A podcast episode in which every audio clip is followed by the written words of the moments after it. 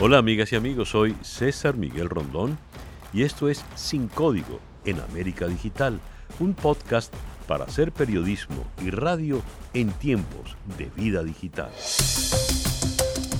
Para el día de hoy, las palabras también pueden matar. En un artículo de análisis de Philip Bond, publicado en la noche del día miércoles 26 en The Washington Post, titulado Un eco ineludible entre la retórica de campaña de Trump y la muerte de manifestantes en Kenosha. El articulista Bomb se pregunta, ¿qué llevó a Kyle Rittenhouse, de 17 años, a tomar su rifle y salir de su casa el martes 25 con destino a la cercana ciudad de Kenosha, en Wisconsin, desde Antioch, Illinois? Escribe Bond.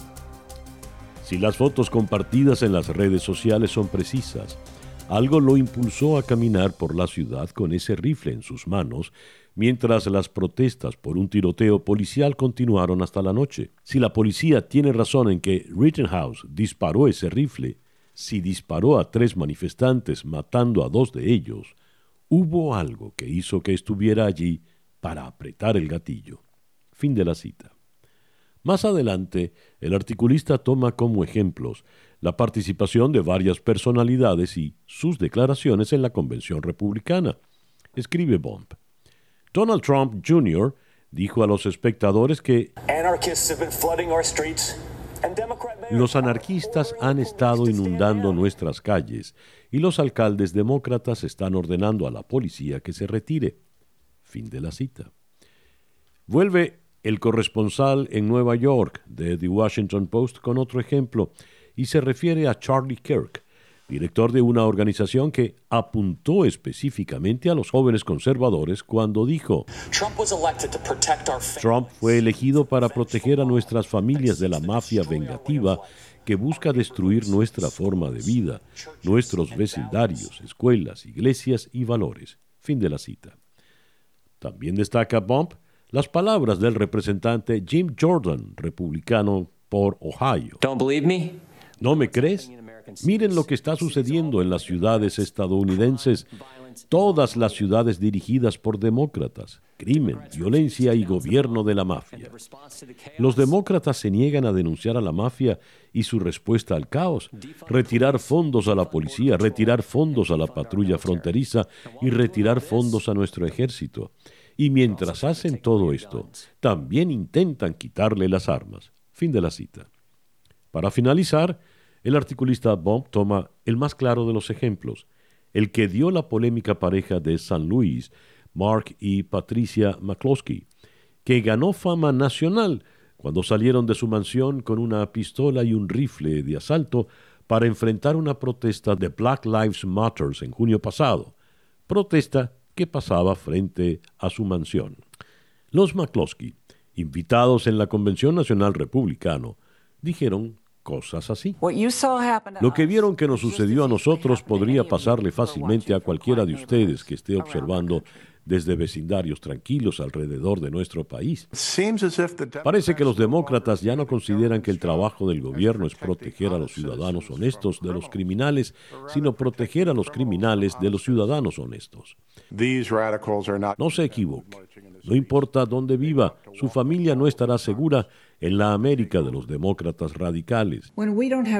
Cuando no tengamos seguridad y protección básica en nuestras comunidades, nunca seremos libres para construir un futuro mejor para nosotros, para nuestros hijos, para nuestro país. Eso es lo que está en juego en esta elección.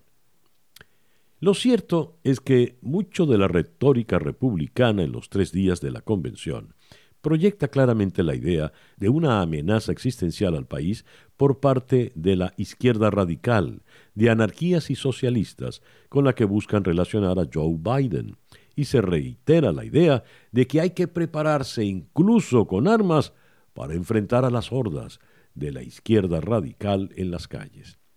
Esta semana, un joven identificado como miembro de una milicia en sus cuentas de redes sociales y fanático de Donald Trump, traspasó con balas reales los disparos verbales permitidos en el mundo digital y al disparar con su rifle asesinó a dos personas. Hay que detenerse a pensar. Finalizando el mes de agosto, tras una semana en la que civiles estadounidenses murieron a tiros de civiles estadounidenses en Kenosha y Portland, enfrentados en extremos opuestos del espectro político, los demócratas acusan al presidente Donald Trump de intentar inflamar las tensiones raciales para beneficiar su campaña electoral, y Trump acusa a los demócratas de no hacer nada para restaurar la ley y el orden. Según la agencia Associated Press, Donald Trump elogió a los partidarios que se enfrentaron con los manifestantes durante una mortal noche de sábado en Portland, donde murió baleado un hombre blanco quien portaba un sombrero con la insignia de Patriot Prayer, un grupo de extrema derecha con sede en Portland que se ha enfrentado con manifestantes en el pasado. Trump elogió a los participantes de la caravana de Portland como grandes patriotas y retuiteó lo que parecía ser el nombre del difunto junto con un mensaje de descansa en paz. Después de que Trump calificó al alcalde demócrata de Portland, Oregon, Ted Wheeler, como un tonto y lo culpó por permitir que proliferara el caos en la ciudad liberal, el alcalde, visiblemente enojado, arremetió contra el presidente durante una conferencia de prensa, dirigiéndose a él en primera persona a través de las cámaras de televisión.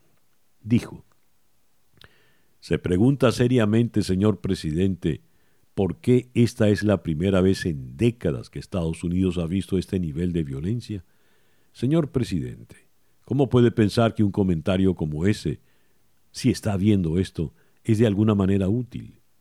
Es una postura agresiva, no es colaborativa. Trabajemos juntos. ¿Por qué no intentamos eso para variar? Son ustedes quienes han creado el odio y la división. Fin de la cita. ¿Cuál es el rol de los medios? Tomar partido por una u otra acción violenta de parte de activistas en armas o milicianos extremistas no es asunto de rating ni de postura política alguna.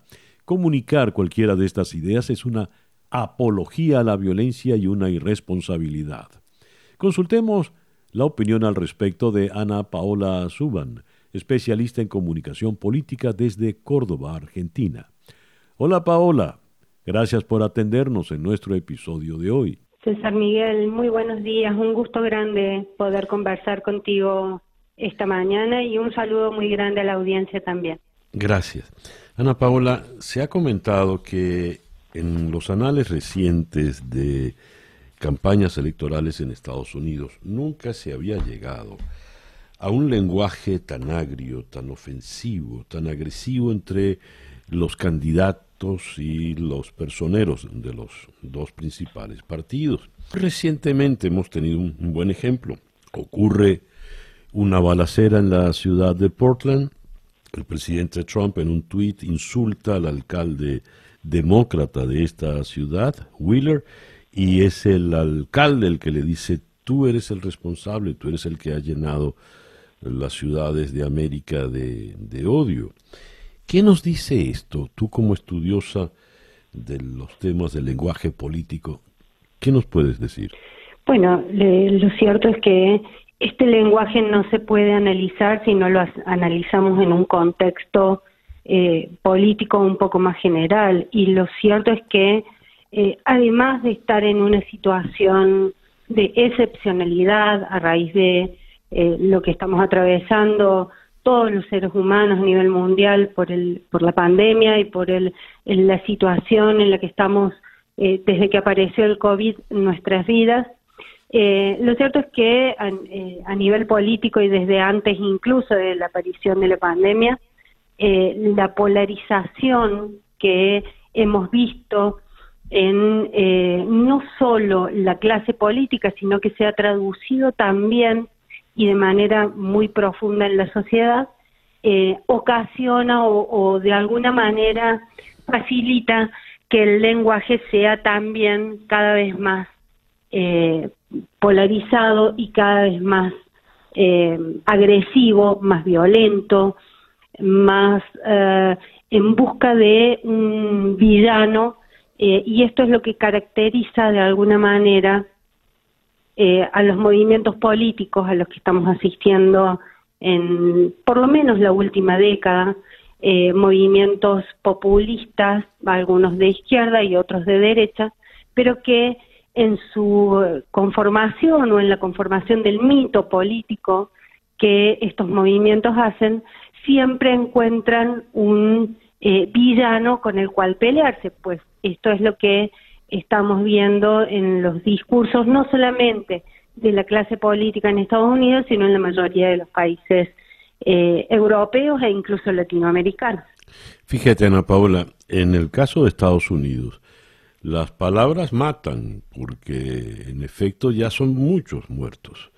Eh, y no cesan. estamos hablando de un incidente en la ciudad de Portland que ha tenido un récord sangriento en las últimas semanas, pero estamos hablando de un incidente el, día sábado en, en, la noche.